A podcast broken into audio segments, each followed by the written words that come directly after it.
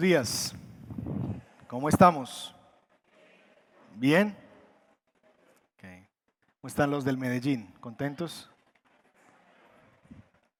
No se ha acabado el año, hermanos. Bien, Romanos capítulo 16. Estamos entrando al último capítulo de nuestra serie de predicaciones en Romanos. Así que estamos, como les decía la semana pasada, en cuenta regresiva en el 3, 2, 1. Hoy es el 2. Nos quedará después de hoy un solo sermón que será en 15 días el cierre de Romanos. Así que en 15 días no falten porque será la última vez que usted va a escuchar, por lo menos por lo pronto, predicar sobre Romanos. Así que ah, vamos a estar leyendo el capítulo 16 del verso 1 al 16. Y como Siempre lo hacemos en una muestra como de reverencia a la palabra del Señor. Quiero invitarle a que usted se ponga de pie y vamos a leer juntos la escritura. Si usted no tiene la Biblia en sus manos, puede leerla y seguirlo en pantalla. Creo que va a estar ahí puesto. Romanos capítulo 16 y voy a leer desde el verso 1 hasta el verso 16 en favor de ustedes. Dice así la palabra del Señor. Les recomiendo a nuestra hermana Febe, diaconisa de la iglesia de Sencreas. Le pido que la reciban dignamente en el Señor como conviene hacerlo entre hermanos en la fe.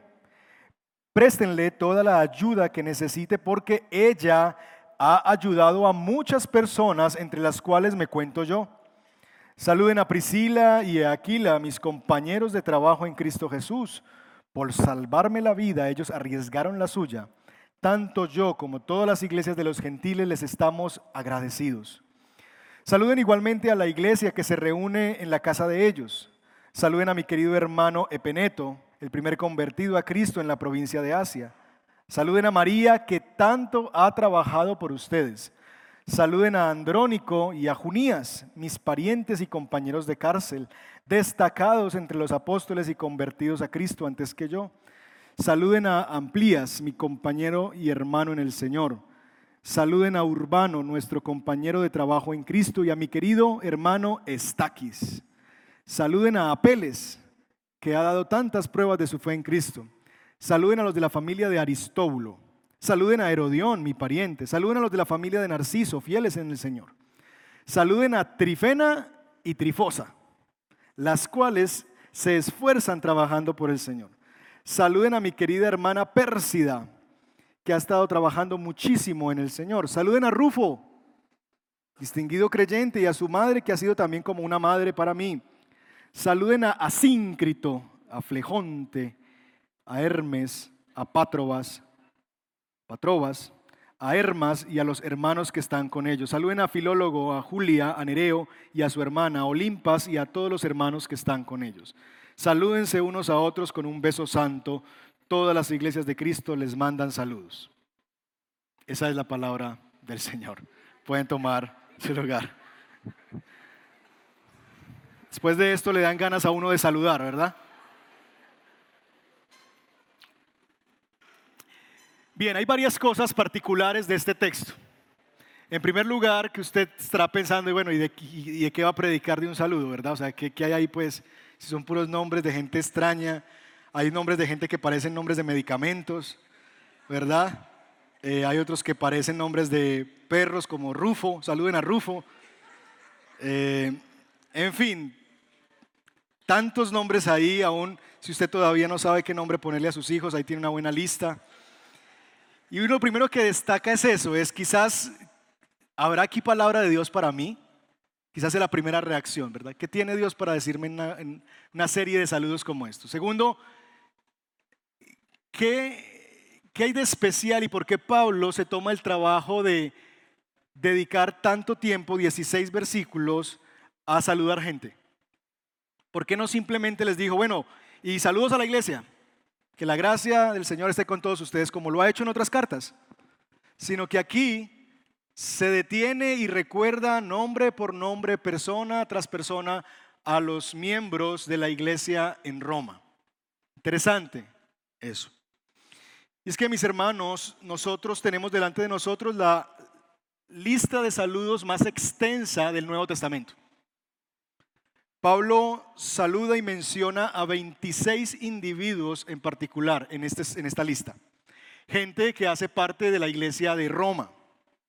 Nosotros dijimos en uno de los mensajes anteriores, hace dos semanas aproximadamente, que cuando Pablo se dirige con elogios a la iglesia de Roma, no lo hace como un lambón, no lo hace como alguien que quiere ganar puntos, sino que Pablo lo hace realmente porque conoce a esta iglesia. Cuando él le dice a la iglesia, ustedes rebosan de bondad, abundan en conocimiento y están capacitados para enseñarse unos a otros, Pablo no está diciendo esas cosas por quedar bien, sino que como vemos, Pablo conoce a la iglesia en Roma y entonces se dirige en saludos y en eh, elogios hacia ellos, como hemos visto en el capítulo 15. Y es que mis hermanos, Pablo conoce la iglesia en Roma aunque nunca ha estado en Roma. Interesante eso. Pablo conoce la iglesia en Roma aunque nunca ha estado en Roma. ¿Saben por qué? Porque la iglesia son sus miembros. Y Pablo conoce a los miembros de la iglesia en Roma. Y eso es quizás la cosa más importante que yo quiero que ustedes tengan hoy. La iglesia son sus miembros. De tal forma que si queremos medir la salud de una iglesia, no habremos de medirla en la cantidad de personas que la visitan cada semana. Tampoco la vamos a medir por la organización de esa iglesia o de ese lugar, lo hermoso que sea su auditorio, lo bien organizado que sean sus ministerios. Si hemos de medir la salud de una iglesia, no la vamos a medir en cuántas finanzas tiene esa iglesia. Si hemos de medir la salud de una congregación, será midiendo la salud espiritual y ética de sus miembros. Una iglesia, el estado de salud de una iglesia se sabe al conocer el estado de salud de sus miembros. Y es precisamente lo que Pablo quiere mostrarnos en esta serie de saludos. Pablo nos está como acercando el lente de la cámara. En el capítulo 15 nos ha hecho un paneo general de la iglesia. La iglesia rebosa de bondad, la iglesia abunda en conocimiento, la iglesia está capacitada para enseñarse una, una foto panorámica de la iglesia en Roma. Ahora él acerca el lente y empieza a hacer enfoque de rostros y empieza a mirar a personas en particular para describirnos en el estado y en la realidad de esas personas cómo es que esta iglesia luce. Así que pasa de la foto panorámica a la foto de la cédula o del pasaporte, bien enfocadito al rostro de cada persona. Pasa de lo general a personas en particular. Y lo interesante es que vamos a ver comprobado en un sentido lo que Pablo nos ha dicho en el capítulo 15 del estado de la iglesia en Roma. Porque al descubrir algunas características y cosas que vemos en esta iglesia, nosotros vamos a dar cuenta que en realidad esta es una iglesia sana, es una iglesia saludable. Así que mis hermanos, yo quiero invitarles que veamos a través de este lente, con esta serie de saludos, cómo es que lucen miembros saludables de una iglesia, con la esperanza de que por la palabra de Dios y el poder del Espíritu Santo, nosotros como miembros o que seremos futuros miembros de esta congregación, podamos ver lo que significa ser miembros saludables de una iglesia de Cristo. Porque la iglesia son sus miembros. ¿Estamos? Cinco características de una iglesia saludable que vamos a ver en este pasaje. Primero, lo primero que encontramos es que en esta lista uno puede ver la diversidad de la iglesia. Una iglesia saludable es diversa. Esta lista de saludos es evidente la diversidad que hay en la iglesia en Roma, en la comunidad en Roma. Nosotros hemos visto que hay eh, hoy día como una cierta moda, no sé cómo llamarlo, o afán por hacer iglesias al tamaño del consumidor. Y quizás hay una buena intención detrás de eso y es alcanzar a personas que quizás no están siendo alcanzados por las iglesias tradicionales. Y yo no juzgo la intención, lo que juzgo es si realmente esas iglesias representan el cuerpo de Cristo. Porque el cuerpo de Cristo, una de las características del cuerpo de Cristo, siempre en las iglesias del Nuevo Testamento, es que es diverso. Hay iglesias, por ejemplo, que es iglesia para eh, metaleros. Entonces allá todos los que van son metaleros iglesias para gente que no les gusta la música instrumental. Entonces no hay música instrumental en esa iglesia. iglesia para los que le gusta tal cosa. Y empezamos a crear grupos o formatos de iglesia donde quepa solamente un grupo particular de personas. Y creo que, de nuevo, aunque la intención estratégica es bien intencionada, creo que perdemos la esencia del Evangelio, que es mostrar la diversidad y la multiforme gracia de Dios. Y lo que podemos ver en esta iglesia es que esta es una iglesia diversa en muchos asuntos. Déjenme mencionarle algunos de ellos. En esta iglesia hay gente de todo tipo de familia. Hay hombres y hay mujeres. De los 26 personas que se nombran en esta lista, hay 8 mujeres. Entonces es una iglesia que está conformada por hombres, pero también está conformada por mujeres. En esta iglesia se menciona personas que están aparentemente solas. Por ejemplo, saluden a Amplías, mi querido hermano en el Señor. Saluden a Apeles. Saluden a, a, Herodión, mi pariente. Personas que al parecer estaban en la iglesia y estaban ellos solos, es decir, individuos iban a la iglesia. Pero la iglesia no solamente era una iglesia donde iban individuos, sino también iban familias. Entonces, por ejemplo, en el versículo 10, saluden a los de la familia de Aristóbulo. El mismo Pablo se refiere a algunos de estos miembros de la iglesia como sus parientes. Versículo 11, saluden a Herodión, mi pariente. Versículo 7, saluden a Andrónico y a Junías, mis parientes y compañeros. Entonces, habían personas individuales que hacían parte de la iglesia, hombres, no sabemos si solteros, pero que acudían solos a la iglesia, pero también habían familias completas que iban a la iglesia. Pero había no solamente familias completas, sino que habían familias quizás donde solamente había una mamá y un hijo, como en el caso de Rufo, distinguido creyente, y su madre. Quizás por lo que sabemos de la historia, su padre habría, había muerto y estaba él y su mamá congregándose juntos en la iglesia. Entonces es una iglesia diversa, donde hay hombres, hay mujeres, hay personas solas, hay familias constituidas completas. Pero no solamente a nivel de la descripción de tipo de personas y su vinculación familiar es diversa, sino que también a nivel generacional es diverso. Esta iglesia, vemos por ejemplo en el caso de, Rufo, que según algunos historiadores y por el testimonio del libro de Hechos, parece que es el hijo de Simón de Sirene. ¿Recuerdan a Simón de Sirene? ¿Qué fue lo que él hizo? Ayudó a Jesús a cargar la cruz, ¿verdad? Entonces parece que este Rufo es el hijo de ese hombre que por lo que vemos en este texto y en la historia, en el, acto que hizo, parece que se convierte al Evangelio, a Cristo, conoce al Señor. Entonces vemos aquí ya el testimonio de un hombre que al parecer ya había muerto, su viuda y su hijo, una segunda generación, haciendo parte de la iglesia. La iglesia del Señor es una iglesia diversa en cuanto a las generaciones. Debe ser una iglesia donde haya abuelos, padres, hijos, nietos. Yo me gozo cuando veo esa realidad en medio de la iglesia. Que yo veo que viene el hermano tal, que es el hijo del hermano tal, que es el abuelo del hermano tal, que es el bisabuelo del niño tal. Maravilloso, generaciones haciendo parte del pueblo de Dios. Una iglesia saludable es una iglesia intergeneracional, donde todos sentimos que la iglesia es nuestra, que hacemos parte de ella, nos sentimos que esta es la casa de todos. Pero esta iglesia no solamente es diversa en cuanto a la generación, sino en cuanto a la raza, a la proveniencia de ellos. Hay judíos como Aquila y Priscila. Hay parientes de Pablo que también al parecer eran judíos, como estos que ya les mencioné, Andrónico y Junías y Herodión, que eran de procedencia judía. Pero también hay gentiles en medio de la iglesia en Roma, creyentes que han, conocido al Señor desde esas ciudades, nativos de Roma y del mundo greco-romano y que se han convertido al Señor. Es una iglesia mezclada, una iglesia donde hay blancos, morenos, mestizos, indios que parecen europeos, que para nada parecen europeos, etc. Una iglesia diversa en el grupo de personas que la componen.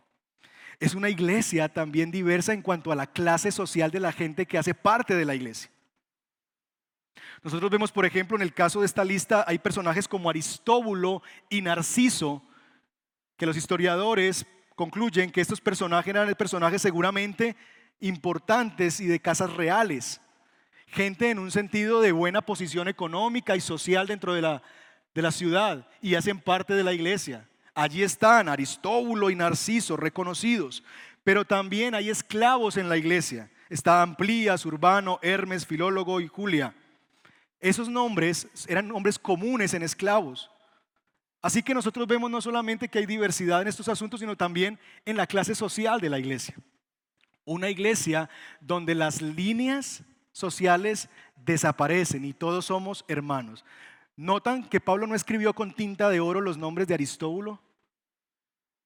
De Narciso porque ellos son más importantes. No, están en la misma lista, en el mismo paquete. Porque en la iglesia del Señor no hay rico o pobre, esclavo o libre. Somos una familia. Pero hay esas realidades de diversidad en la iglesia. Y es interesante porque si algo ha sido señalada la, la, iglesia a lo largo de la historia, tristemente, y más la iglesia latinoamericana, ha sido señalada por ser la iglesia para los pobres como que la iglesia no tiene un mensaje que apele a la, clase, alta y educada de la sociedad, cosa que por la gracia de Dios está cambiando en estos últimos tiempos. Porque seas rico, seas pobre, seas educado o no educado, necesitas el Evangelio de nuestro Señor Jesucristo. Y en la iglesia es un lugar para todos, sin importar de dónde provienes, la raza, el género, tu generación, tu clase social la iglesia debe representar fielmente la multiforme gracia de Dios que escoge a gente de toda raza, de toda lengua, de toda tribu, de toda generación, de toda clase social para ser parte de su cuerpo. Así que cuando una iglesia se enfoca solamente en llegar a una de estas situaciones, a una sola generación, a una sola clase social, a una sola raza, se pierde algo. Se pierde la naturaleza del cuerpo de Cristo, que es diverso. Y yo doy gracias a Dios por esta comunidad donde es una comunidad diversa. Hay gente aquí que puede hacer en la semana el aseo en las casas de algunos otros hermanos y el fin de semana sus patrones están sirviéndoles como facilitadores a ellos y le están llevando la silla a sentarse.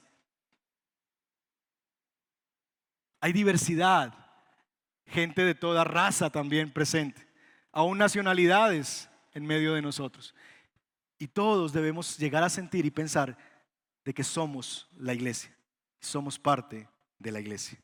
Así que esa es la primera característica que vemos en esta iglesia, una iglesia diversa. Sin embargo, mis hermanos, más importante que la diversidad es el siguiente asunto que caracterizaba esta iglesia, y es que una iglesia saludable tiene a Dios en el centro, y esa es nuestra segunda característica. Una iglesia saludable tiene a Dios en el centro. La identidad de esta iglesia no está marcada por esas diferencias. La identidad de esta iglesia no está marcada por el origen étnico, por el género de las personas que van, por las generaciones. No, la identidad de esta iglesia, que se convierte en un factor común para todos, es que todos ellos están en Cristo. Usted mira conmigo el versículo 3. Cada referencia que Pablo hace mencionando a Cristo como parte de la identidad de estos creyentes. Verso 3. Dice, Priscila y Aquila compañeros de trabajo en Cristo Jesús. Verso 5 al final, el primer convertido a Cristo Jesús. Verso 7, convertidos a Cristo antes que yo. Verso 8, mi querido hermano en el Señor. Verso 9, nuestro compañero de trabajo en Cristo. Verso 10, Apeles que ha dado tantas pruebas de su fe en Cristo. Verso 11, saluden a la familia de Narciso, fieles en el Señor. Verso 12, última parte, que han trabajado muchísimo en el Señor. Verso 14, a los hermanos que están con ellos. Verso 15, a los hermanos que están con ellos. Si había un factor común en esta iglesia es que todos estaban girando alrededor de la persona que le da identidad a la iglesia y se llama Jesucristo. No importa si eres de clase alta, no importa si eres de clase baja, no importa si eres blanco o negro, judío gentil, lo que importa es que judío gentil, con dinero sin dinero, educado no educado, tenemos una cosa en común y es Cristo, a Dios en el centro. Y esa es la identidad de la iglesia. Y esa debe ser la identidad de nuestra comunidad. La identidad de los creyentes en la iglesia en Roma estaba amarrada a Cristo. Todo lo que se dice de ellos se dice alrededor de Cristo. Imagínense usted haciendo una carta de saludos. Usted escribe una carta muy formal a una iglesia y usted se va a despedir y quiere saludar a los hermanos. La mayoría de nosotros quizás empezaríamos a contar anécdotas. Ay, salúdenme a fulanito de tal, a Pedro, qué tan bueno que jugábamos fútbol cuando íbamos a la cancha. Y empezaríamos a contar quizás anécdotas de ese tipo. Pero aun cuando Pablo cuenta como algunas especies de anécdotas que tiene con los hermanos, siempre las refiere en virtud a Cristo, el primer convertido en el Señor. Lo que Pablo recuerda de estos hermanos es su relación con Cristo, su apego a Cristo, su relación con el Señor. Hay un vínculo primario y superior y es que todos los creyentes allí son pueblo de Dios. Y eso, mis hermanos, debería ser la marca distintiva de nosotros. Que seamos conocidos porque estamos en Cristo, porque hemos trabajado fuerte para Cristo, porque nos hemos convertido a Cristo. Que todo lo que se diga de esta iglesia tenga que ver con esa realidad que es nuestro lema y es que Dios es el centro y que de eso y por eso seamos conocidos. Así que esta es una iglesia diversa y sin embargo es una iglesia que está unida en torno a la persona de Jesús. Pero en tercer lugar, esa diversidad que camina en medio de la unidad de su identidad en Cristo se percibe a través de una iglesia que se reúne en grupos pequeños. Una iglesia saludable vive en comunidades pequeñas. Mire conmigo el verso 5. Saluden igualmente a la iglesia que se reúne en la casa de ellos, hablando de Priscila y Aquila. Versículo 14. Saluden a, a Flejonte, Hermes, Patrobas, Hermas y a los hermanos que están con ellos. Versículo 15. Otros saludos también a todos los hermanos que están con ellos. Lo que al parecer sucedía en la iglesia en Roma es que la iglesia estaba creciendo de tal manera que no tenían un lugar único donde encontrarse, por razones sencillas. Primera razón, una razón de tipo logístico. Estamos hablando del primer siglo, la iglesia está siendo perseguida, la iglesia está sufriendo persecución. Los creyentes no podrían reunirse como lugares como estos y que todo el mundo entrara y tranquilo y las puertas abiertas, no. Los creyentes tenían que estar en las casas quizás a escondidas, teniendo los sacramentos allí, las ordenanzas del Señor, la Santa Cena, ejerciendo la comunión, leyendo la escritura, encerraditos. Por eso se usaba, y ustedes han escuchado del famoso pescadito que ponemos en los carros, ¿verdad? Porque era una, manera, una de las maneras en que se identificaba que en esa casa había un creyente. Y los historiadores mencionan que había muchas maneras en que los creyentes trataban de identificarse para que otros pudieran saber que estaban en esa casa. Entonces, los grupos tenían que ser pequeños, porque no había un lugar para 100 personas donde pudieran reunirse con tranquilidad. No, serían perseguidos, torturados, desplazados, etc. Así que la iglesia estaba, como hoy ocurre en muchos lugares del mundo, encerrada y confinada a pequeñas casas y allí vivían comunión. Así que hay una razón logística o histórica, pero también hay una, una, situación o una realidad espiritual. Y es, mis hermanos, que los grupos pequeños facilitan el pastoreo y el cuidado mutuo. Es muy difícil que un día del Señor, una iglesia como esta con dos celebraciones, podamos vivir auténtica comunidad. No es posible. Es muy difícil. Salimos como volador sin palo a veces ni las empanadas nos frenan. Salimos rapidísimo porque tenemos que ir a hacer esto, aquello, y no vivimos comunidad. Para eso, en esta iglesia y en muchas otras, existen grupos pequeños para que vivamos la comunión, para que nos pastoreemos unos a otros, para que yo pueda conocer no solamente el nombre de mi hermano, sino cómo está su vida, para que podamos ministrarnos unos a otros en el Señor. Por eso Pablo le ha dicho a la iglesia, ustedes están capacitados para instruirse, aconsejarse unos a otros. Por eso vamos a grupos pequeños e insistimos, únete a un grupo de conexión, porque allí es donde vives comunidad. Esta iglesia ha expresado su proceso ministerial a través de conocer a Dios los domingos, ser la iglesia en grupos pequeños y vivir el Evangelio en toda la vida. Y nosotros requerimos, hermanos, que como miembros saludables nosotros nos juntemos a la vida en comunidad en grupos pequeños. No podemos quedarnos en la nebulosa. Necesitamos unirnos a pequeñas comunidades de fe donde podamos tener pastoreo y comunión con nuestros hermanos. Una iglesia saludable es una iglesia que vive en grupos pequeños de pastoreo y de comunión mutua. Hemos dicho entonces tres características de una iglesia saludable. ¿Les pueden recordar? Número uno, es una iglesia. Número dos, que pone a Dios en el centro, su identidad es Cristo. Y número tres, se reúne en grupos pequeños, vive comunidad en grupitos pequeños. Así que estos son como asuntos generales. Ahora yo quiero enfocar mucho más el lente, darle mayor zoom, ¿verdad?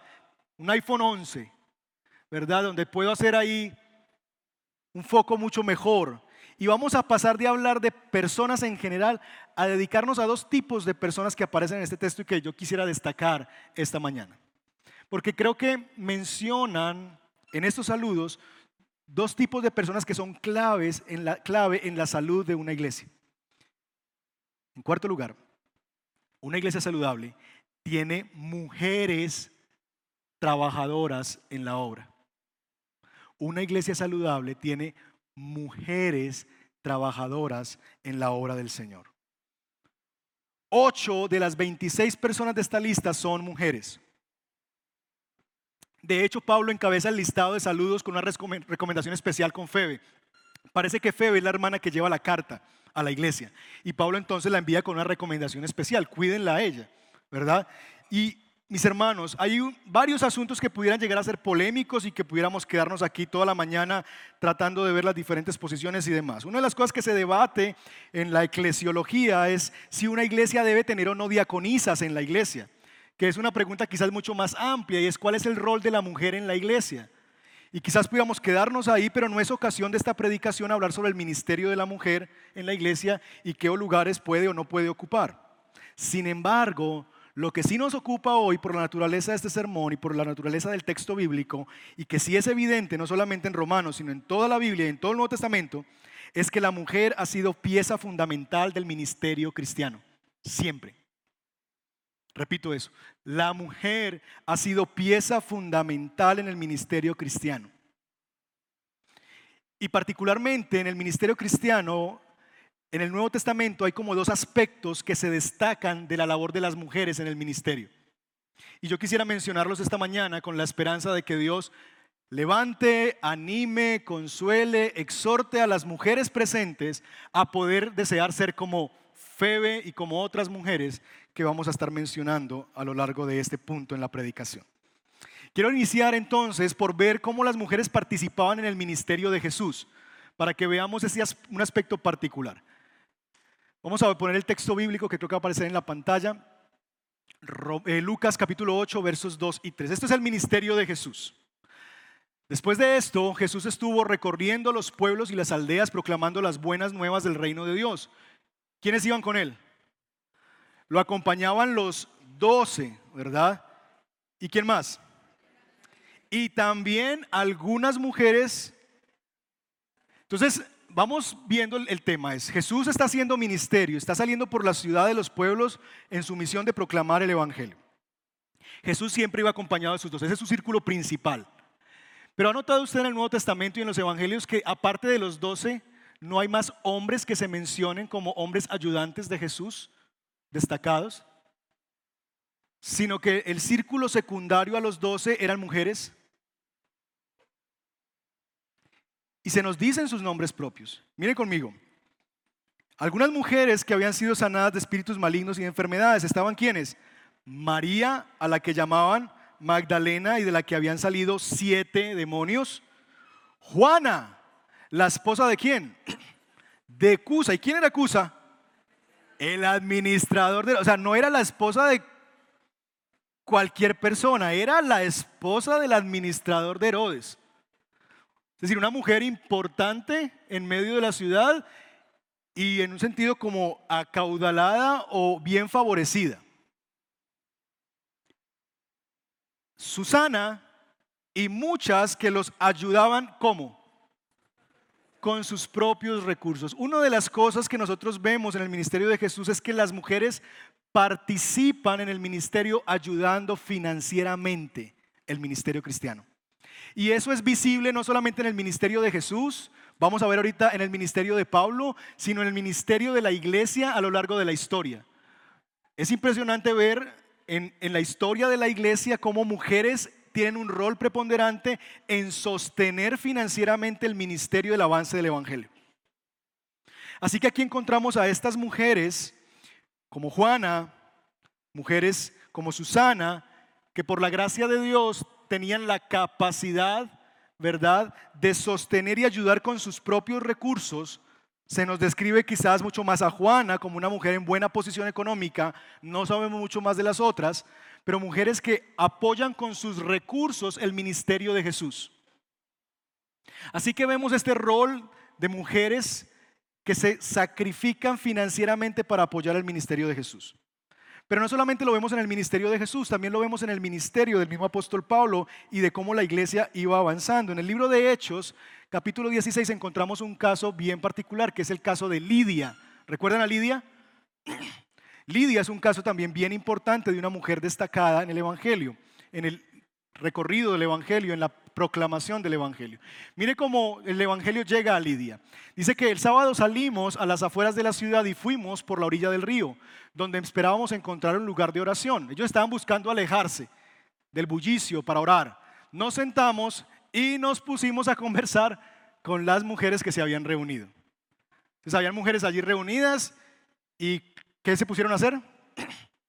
A conversar. Eso no es extraño, ¿verdad? Conversar. Una de ellas que se llamaba Lidia, adoraba a Dios, lo que quiere decir que tenía temor de Dios. No necesariamente que era creyente, tenía temor de Dios, quizás prosélita, no sabemos, pero ella adoraba a Dios.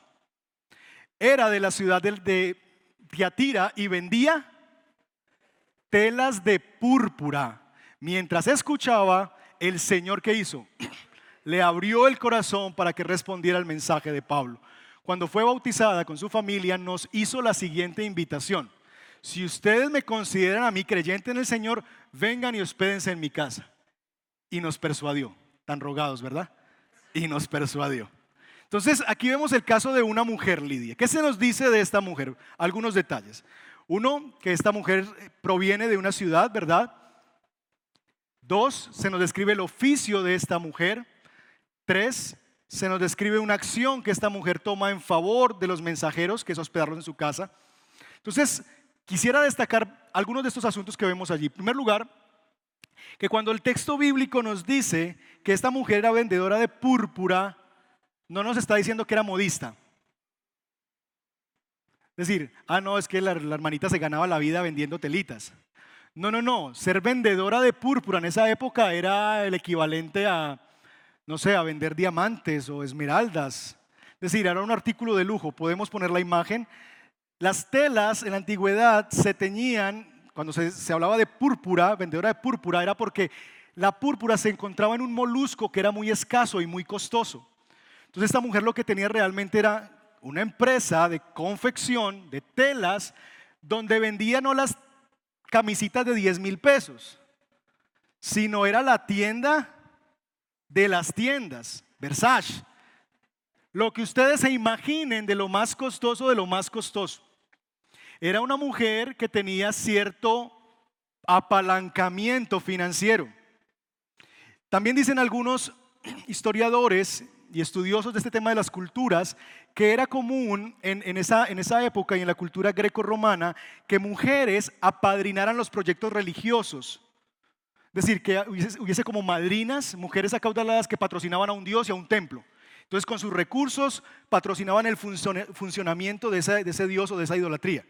Muy parecido a lo que pasa por estos días, ¿no?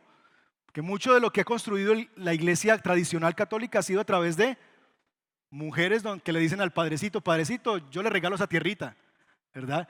Mujeres que entienden, ¿verdad? En un sentido que tienen una sensibilidad religiosa y se mueven a dar para esas obras. Lo que el texto está queriendo decir es que Lidia se está convirtiendo en eso, pero para el verdadero evangelio, para la obra de Dios. Ella se está convirtiendo en una madrina, en alguien que va a apalancar los esfuerzos misioneros en las regiones donde ya va a estar, en Filipos y todos los lugares donde después sigue dándose la obra cristiana. Entonces era como alguien que no solamente abrió su corazón, sino que también abrió sus manos para la obra del Señor. De hecho, su iglesia, su casa, llegó a ser la sede de la iglesia en Filipos. Allí se reunía la iglesia. Y algunos dicen que esta mujer era viuda porque el hecho de invitar a hombres a quedarse en su casa no era normal. Es decir, tuvo que haber consultado con el esposo. Y si el texto no nos dice eso, algunos presumen que en realidad esta era una mujer viuda y con mucho dinero. Entonces, vemos, mis hermanos, en el ministerio de Jesús y en el ministerio de la iglesia primitiva, mujeres que son servidoras a través de sus recursos financieros y que sirven al Señor en la obra a través de los recursos financieros que ponen a disposición del reino de Dios. Pero no solamente se nos dice eso, sino que se nos dice una característica todavía mucho más especial de las mujeres en el reino de Dios. Y es que cada vez que Pablo cita a una mujer, en la lista de Romanos 16 nos dice una característica. Mírelo conmigo. Versículo 1. Cuando habla de Febe, Febe diaconiza, que de por sí significa servidora, no hay una palabra para femenina para diácono, servidora de la iglesia en Sencreas. Y mírelo cómo la describe, a la parte final del versículo 2. Porque ella ha ayudado a muchas personas, entre las cuales me encuentro yo. Entonces, ¿qué es lo que se destaca de ella? Que ella ha ayudado a muchas personas. Versículo 6, cuando habla de María. Saluden a María que tanto ha trabajado por ustedes. Cuando habla de Trifena y Trifosa, que al parecer eran gemelas, dice lo siguiente. No es chiste, es serio. Se dice lo siguiente de ella. Se esforzaban trabajando por el Señor. Cuando se habla de la mamá de Rufo, ella también ha sido como una madre para mí. Hay una característica que es común a todas estas mujeres y es que se habla de su arduo trabajo en el Señor. Así que una mujer es clave en el ministerio de una iglesia saludable, en primer lugar, por el aporte que puede hacer en el sostenimiento financiero de la obra del Señor. Pero en segundo lugar, por el duro trabajo que hacen en la obra del Señor. Y yo sí que puedo dar fe de eso. Haga usted una convocatoria para venir a hacer aseo a la iglesia y cuente cuántas mujeres vienen y cuántos hombres llegan. Mire los ministerios de la iglesia. ¿Cuántos facilitadores hay? ¿Alguien tiene ese dato? No estaba aquí en el... ¿Cuántos? 16. 16 personas. Como 18 personas y habrá 3, 4 hombres. 4 hombres. Ok. Y puedo seguir ministerio por ministerio, ¿verdad? Entonces, hay un asunto de que curiosamente el trabajo duro, las mujeres lo llevan adelante. Y eso en un sentido es una bendición, pero también es un llamado para nosotros los hombres. ¿Verdad?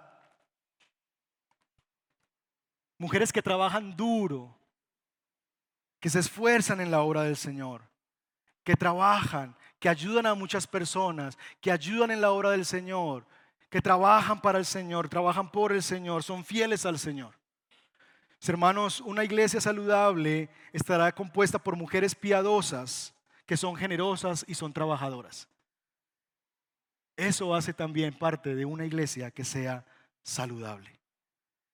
Quiera Dios que Dios levante más trifosas entre nosotros más Febes entre nosotros, más Marías entre nosotros, mujeres que estén dispuestas, más Lidias, más Juanas, más Susanas, mujeres que estén dispuestas a trabajar duro y a aportar financieramente para el sostenimiento de la obra del Señor.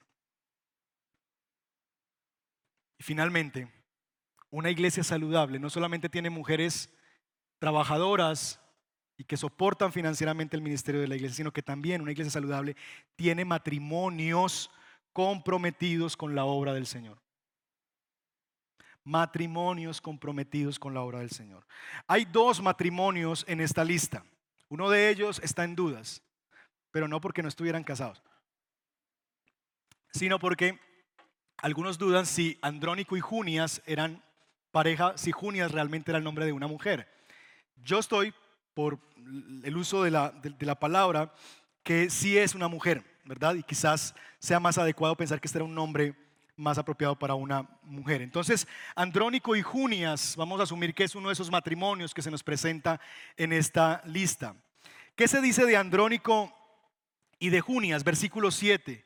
Primero que son parientes de Pablo y qué más? Compañeros de cárcel destacados entre los apóstoles y convertidos a Cristo antes que yo. De nuevo, algunas cosas que pudieran ser controversiales. ¿Cómo así que destacados entre los apóstoles? ¿También eran apóstoles? ¿Y había apóstolas? No, ¿verdad? La palabra apóstol en sí mismo refiere a un asunto de ser enviados. Lo que al parecer Pablo está refiriendo es que estos hermanos, y aún por la razón por la que están en la cárcel, es porque estos hermanos tienen un trabajo misionero. Son apóstoles con A minúscula y no apóstoles con A mayúscula, ¿verdad? Entonces son apóstoles en el sentido de que han sido misioneros que han predicado el Evangelio y de hecho la razón por las que han sido encarcelados es por predicar el Evangelio. ¿Se imaginan ese plan tan romántico, mujeres? Que su esposo un día le proponga, amor, ¿qué te parece si nos dedicamos a trabajar tan duro en el Señor y a predicar a lugares donde Cristo no puede ser anunciado, que aún podamos ir a la cárcel y terminar juntos en la cárcel. Qué plan tan romántico, ¿verdad? Maravilloso. Un matrimonio que estaba dispuesto aún a ir a la cárcel con tal de entender que si Dios los había unido a ellos en matrimonio era por el propósito de la proclamación del Evangelio.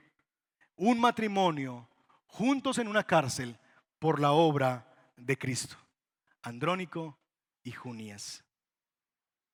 Pero quizás el matrimonio más destacado y el que más se nos dice cosas en el Nuevo Testamento es el de Aquila y Priscila. ¿Recuerdan estos nombres? Aquila y Priscila son un regalo para el ministerio de Pablo. Pablo los menciona en varias oportunidades en sus, cartas. Él los conoció en Corinto durante su segundo viaje misionero. Vamos a ver cómo los conoció. Ahí está el testimonio en Corinto Ah, en la carta a los Corintios, cómo los conoció allí en Corinto. Dice que después de esto Pablo se marchó de Atenas y se fue a Corinto. Allí se encontró con un judío, se nos describe la nacionalidad de este hombre, el origen, que se llamaba Aquila, natural del Ponto, y con su esposa Priscila. Ahí está el matrimonio. Hacía poco habían llegado de Italia porque Claudio, el emperador, había mandado que todos los judíos fueran expulsados de Roma. Pablo fue a verlos y como había como hacía tiendas de campaña, al igual que ellos, se quedó para que trabajaran juntos. Entonces, he aquí el asunto. Hay una pareja, un matrimonio, que por causa de la persecución que hubo en Roma, fueron desplazados por la violencia y tienen que salir de Roma y dirigirse a otra ciudad de Asia Menor. Llegan a Corinto sin nada. Seguramente, no sabemos, estamos especulando, seguramente tenían alguna empresa, algún negocio relacionado con la fabricación de tiendas en Roma, pero no, se lo pueden, no lo pueden trasladar. Tienen que empezar de cero en una nueva tierra. Y sé que aquí hay hermanos que están precisamente en eso en este tiempo. Hermanos venezolanos, matrimonios, que por causa ajenas a su voluntad tienen que dejar todo tirado en sus territorios y moverse a empezar a un lugar de cero. Y llegan y entonces Pablo los ve a ellos y ve que tienen un oficio que él también sabía hacer. Y entonces forman una sociedad. Y el interés de Pablo, lo vamos a ver después, no es tanto hacer plata con ellos, el interés de Pablo es encontrar un gancho para predicarles el Evangelio a ellos. Y lo que vemos más adelante, por lo que sigue diciendo el texto, es que ellos se convierten al Señor. Vamos a ir adelante. Más adelante se nos dice esto en el verso 18. Pablo permaneció en Corinto algún tiempo más. Después se despidió de los hermanos y emprendió el viaje rumbo a dónde? A Siria, acompañado de quiénes.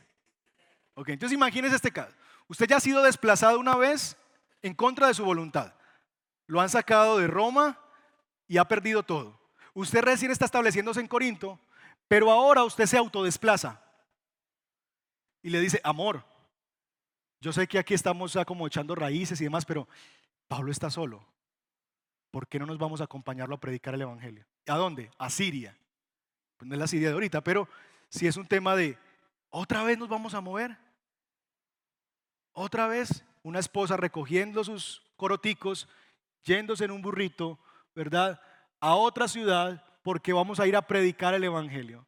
¿Notan el grado de compromiso de este matrimonio con la obra de Cristo? Que están dispuestos a moverse voluntariamente ahora para predicar el Evangelio. Pero el texto sigue.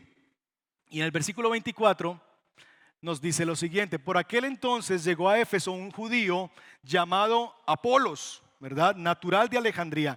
Era un hombre ilustrado y convincente en el uso de las escrituras. Había sido instruido en el camino del Señor y con gran fervor hablaba y enseñaba con la mayor exactitud acerca de Jesús, aunque solo conocía el bautismo de Juan. comenzó a hablar valientemente en la sinagoga. Y mire lo que pasó. He aquí a nuestro matrimonio de oro. Al oírlo, Priscila y Aquila lo tomaron a su cargo y le explicaron con mayor precisión el camino de Dios. Ellos ven que hay un hombre que tiene pasión por el Evangelio, quizás un futuro pastor, evangelista, misionero. Y él está y tiene fervor y deseos, pero ellos notan que hay vacíos teológicos, que hay vacíos todavía en su predicación. Y ellos, como hermanos mayores, le dicen, Apolos, vení, te vamos a enseñar. Y lo apadrinan y lo disipulan para explicarles más exactamente el camino del Señor. No fue que Pablo les asignó un discipulador. No, no, no. Ellos solitos tomaron la iniciativa de, wow, este hombre pudo hacer un impacto tremendo, como evidentemente lo hizo, y lo vemos también en la carta a los Corintios más adelante, en la iglesia. Y ellos ven ahí un potencial de un hombre de Dios y se siembran como matrimonio a poder hablarle a este hombre, enseñarle la palabra de Dios, instruirlo en el, en el camino del Señor. Mis hermanos, necesitamos matrimonios así. De hecho, su casa, cuando ellos, porque luego terminan en Éfeso. Entonces miren esto, fueron a Siria y luego se fueron, terminaron en Éfeso y terminaron siendo la sede de la iglesia de Éfeso, porque cuando Pablo en sus despedida en la carta a los Corintios, el capítulo 16, verso 9, dice, saludos les mandan Aquila y Priscila y la iglesia que se reúne en su casa. Entonces, Allí está una pareja, un matrimonio, que ha entendido que si son matrimonio, es en razón a que Dios los ha unido con un propósito que está más allá de ellos mismos, y es servir a la obra y a los propósitos de Dios. Una iglesia saludable, mis hermanos, esta iglesia necesita matrimonios maduros en la fe que vivan para servir al Señor en su iglesia el matrimonio cristiano se forma rostro a rostro. Así comienza un matrimonio. Un matrimonio cristiano inicia frente a frente, rostro a rostro delante de un altar, donde él se compromete con unos votos hacia ella y donde ella responde y hace unos votos hacia él.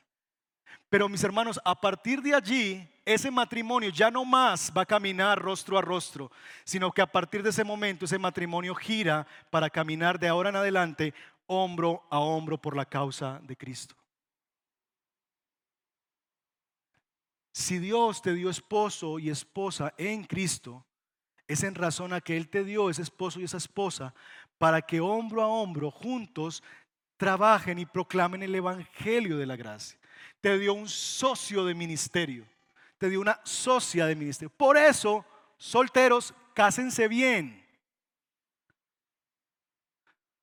Porque después van a estar frustrados por esa realidad. Cásese con alguien que así como tú esté dispuesto a dar su vida por Cristo. Alguien que esté dispuesto a arriesgar su piel, su pellejo, que tenga la pasión. Ahora, si tú no la tienes, pues no pidas eso. Porque, a ver, si tú no, pues...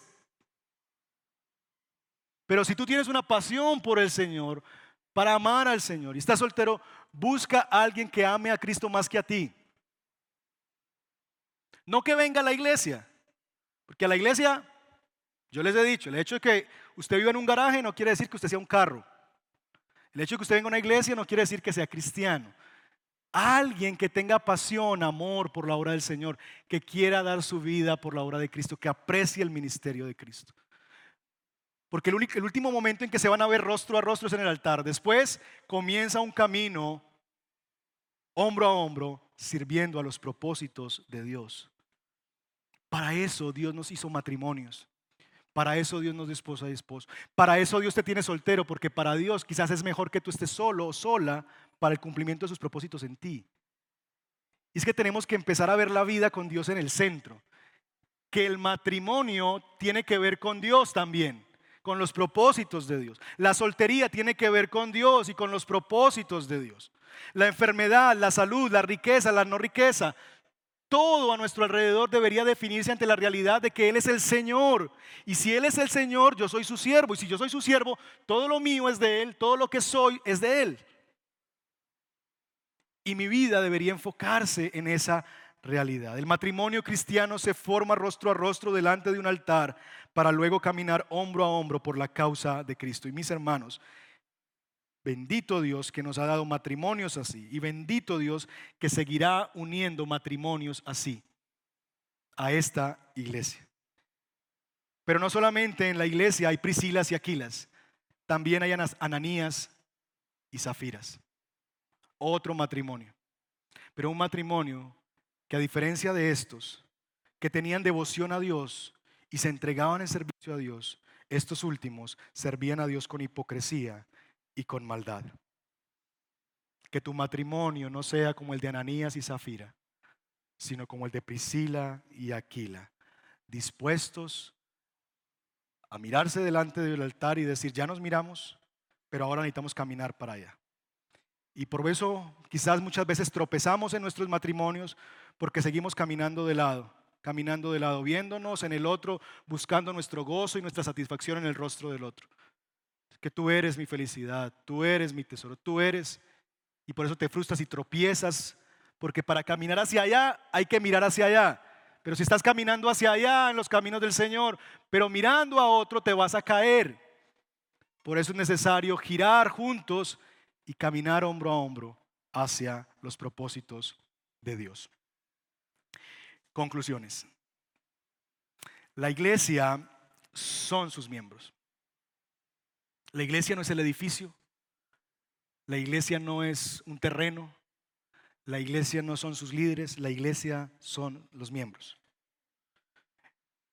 En el estado de los miembros se conoce la salud de la iglesia. Una iglesia saludable tiene por lo menos cinco cosas. Tiene diversidad entre sus miembros, de todo tipo. Pero en medio de esa diversidad habita la unidad de que todos están en relación y amarrados a la persona de Cristo. Se reúnen en grupos pequeños de comunión para el pastoreo unos con otros. Tiene mujeres trabajadoras y generosas y tiene matrimonios comprometidos con la obra. Así lucen los miembros maduros de una iglesia saludable. Quiero terminar dejándote tres preguntas y tres invitaciones como invitaciones para tu meditación. Hemos dicho que la salud de la iglesia se mide en la salud espiritual y ética de sus miembros. ¿Alguna vez te han hecho exámenes de sangre? Me imagino que sí, a todos. Para saber cómo está toda tu sangre, te sacan toda la sangre. Te sacan un poquito. Y en ese poquito se sabe cómo está el resto. Si tú fueras la muestra de sangre de esta iglesia, ¿qué se diría del estado de salud de esta iglesia? Si tú fueras la muestra de sangre de esta iglesia, ¿cuál sería el resultado del laboratorio? Saludable o enferma. La iglesia son sus miembros. El estado de salud de una iglesia se mide en el estado de salud espiritual y ética de sus miembros. Segundo, mujeres que están aquí. ¿Cómo te desafían las mujeres del Nuevo Testamento a nivel de su compromiso financiero y de trabajo con la obra del Señor en tu propio compromiso con esta iglesia local. ¿Eres tú una Febe para el Redil del Sur? ¿Eres tú una Lidia para el Redil del Sur? ¿Eres tú una Juana para el Redil del Sur? ¿Eres tú una Trifosa para el Redil del Sur? ¿Cómo te desafían esos ejemplos? Y hermanas, y esto lo digo con respeto y con amor, estas mujeres tenían mayores cargas que quizás las que ustedes llevan hoy día. No tenían un hijo, tenían 10, 12, 15. Sus esposos tenían mayores expectativas de ellas en sus casas.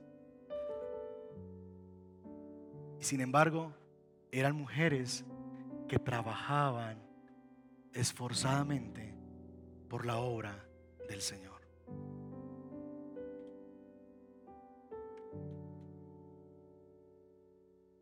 Finalmente, ¿es tu matrimonio una relación de hombro a hombro por la causa de Cristo? ¿O es tu matrimonio una relación de rostro a rostro buscando en el otro mi satisfacción? ¿Qué describe tu matrimonio? ¿Hombro a hombro o rostro a rostro? Como pastor de esta iglesia les animo y les desafío. Primero hay gratitud en mi corazón porque en esta iglesia hay mujeres trabajadoras, mujeres generosas, porque en esta iglesia hay matrimonios como Aquila y Priscila, porque en esta iglesia hay gente que ha entendido la necesidad de caminar en grupos pequeños, de pastoreo mutuo, porque en esta comunidad hay gente que su primer apellido es cristiano y todo lo demás es en segundo lugar. Sin embargo, mis hermanos, también es un desafío para esta iglesia que Dios siga levantando a más mujeres trabajadoras y generosas, a más matrimonios que se junten hombro a hombro por la obra del Señor, a más personas que se junten en pequeñas comunidades de pastoreo y de cuidado mutuo. De tal manera que podamos seguir creciendo como una iglesia diversa, donde todos mostramos la diversa y la multiforme gracia de Dios. Cierra tus ojos y vamos a responder al Señor. ¿Qué te ha hablado el Señor hoy?